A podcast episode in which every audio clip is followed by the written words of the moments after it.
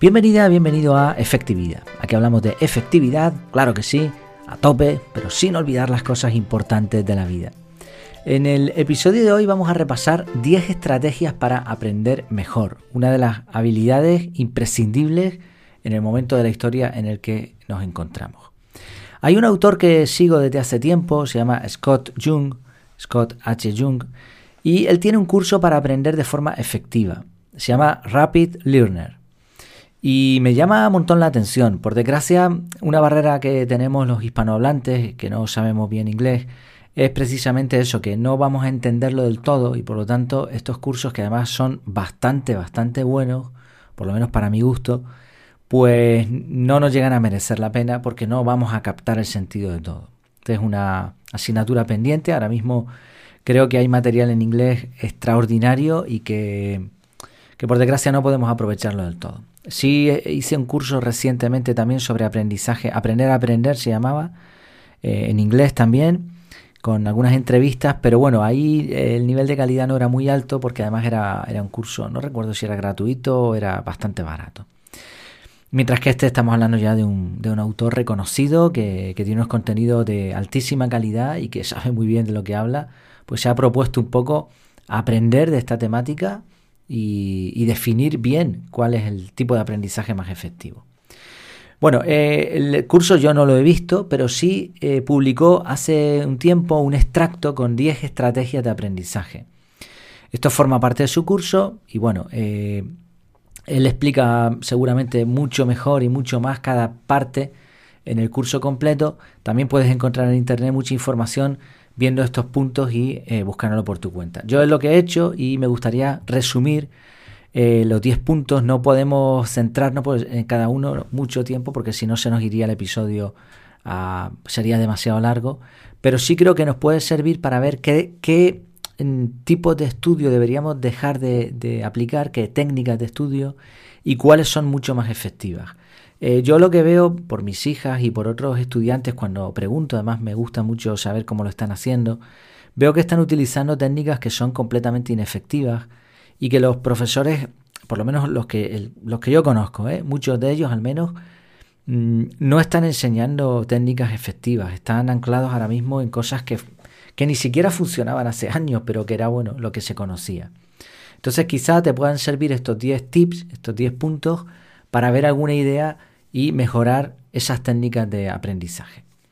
Lo primero, el primer punto, practicar con preguntas del examen. La idea es tratar de cerrar el libro, el libro de texto que estemos usando, e intentar recordar lo aprendido sin mirarlo. Y si tuviésemos acceso a las preguntas de una prueba, que esto es bastante común, practiquemos con esas preguntas. También es muy bueno, muy interesante imaginar preguntas complicadas. Este sistema de practicar con preguntas con el libro cerrado y solo abrirlo ya cuando no das con la solución, superó a técnicas como los famosos mapas conceptuales. O sea, eh, pensemos en lo que estamos hablando.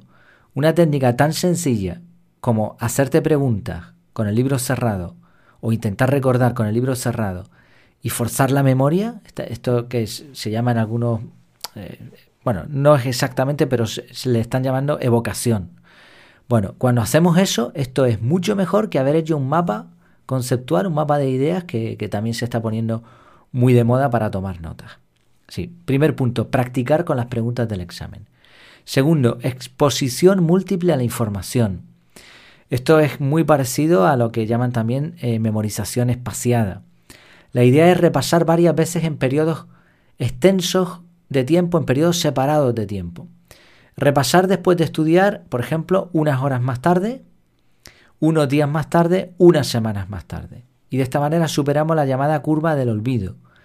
Es importante además que esto sea espaciado. De hecho, hay estudios que han calculado aproximadamente eh, cuáles son los tiempos adecuados para esta técnica de memorización espaciada. Esto sirve sobre todo para memorizar, pero aquí hablamos también de estudiar.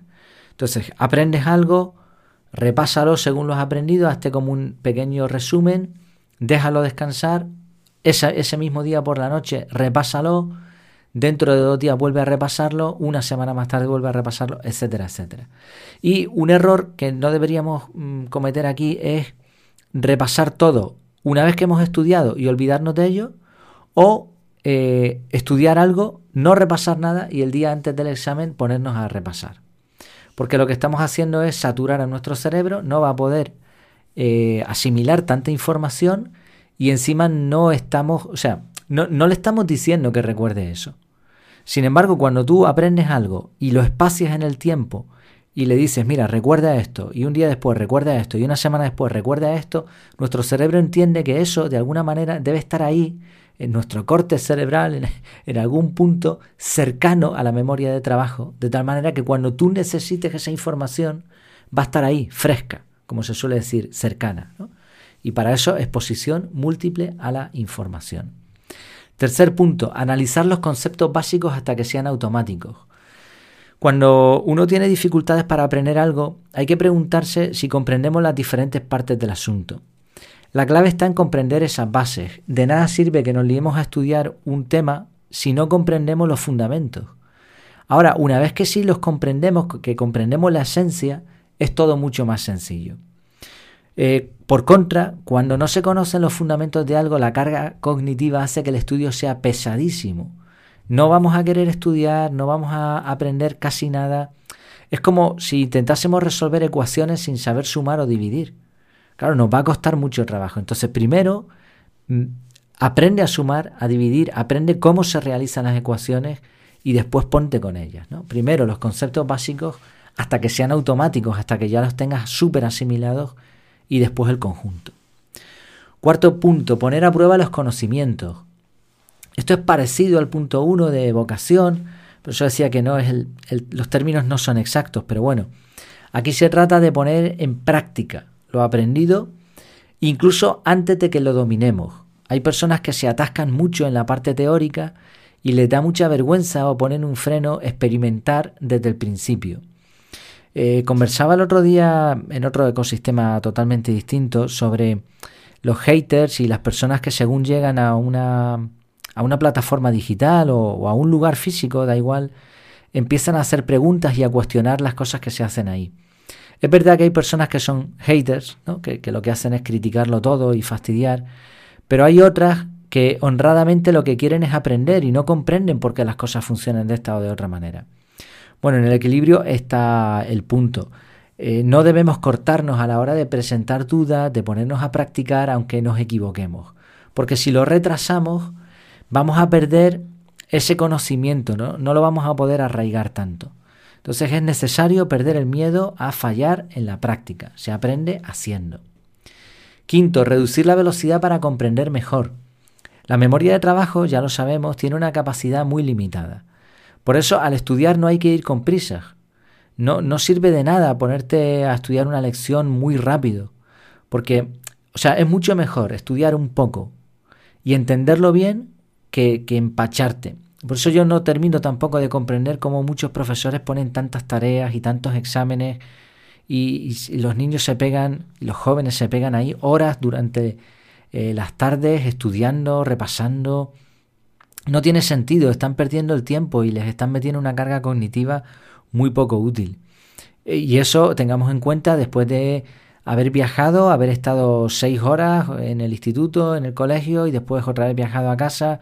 Y aparte de que no tienen tiempo para actividades normales en los jóvenes y en los niños, es que es muy poco efectivo ¿no? el estar muchas horas repasando y todo eso. Y con prisas porque mañana tienen el examen. No tiene sentido. Entonces, mejor eh, tomar notas y repasar porciones pequeñas poco a poco. Sexto, aclarar lo que confunde.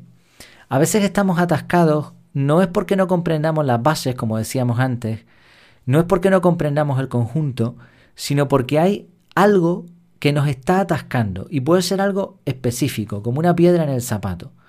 Entonces, tenemos que parar y ver si realmente comprendemos las bases, en dónde estamos fallando.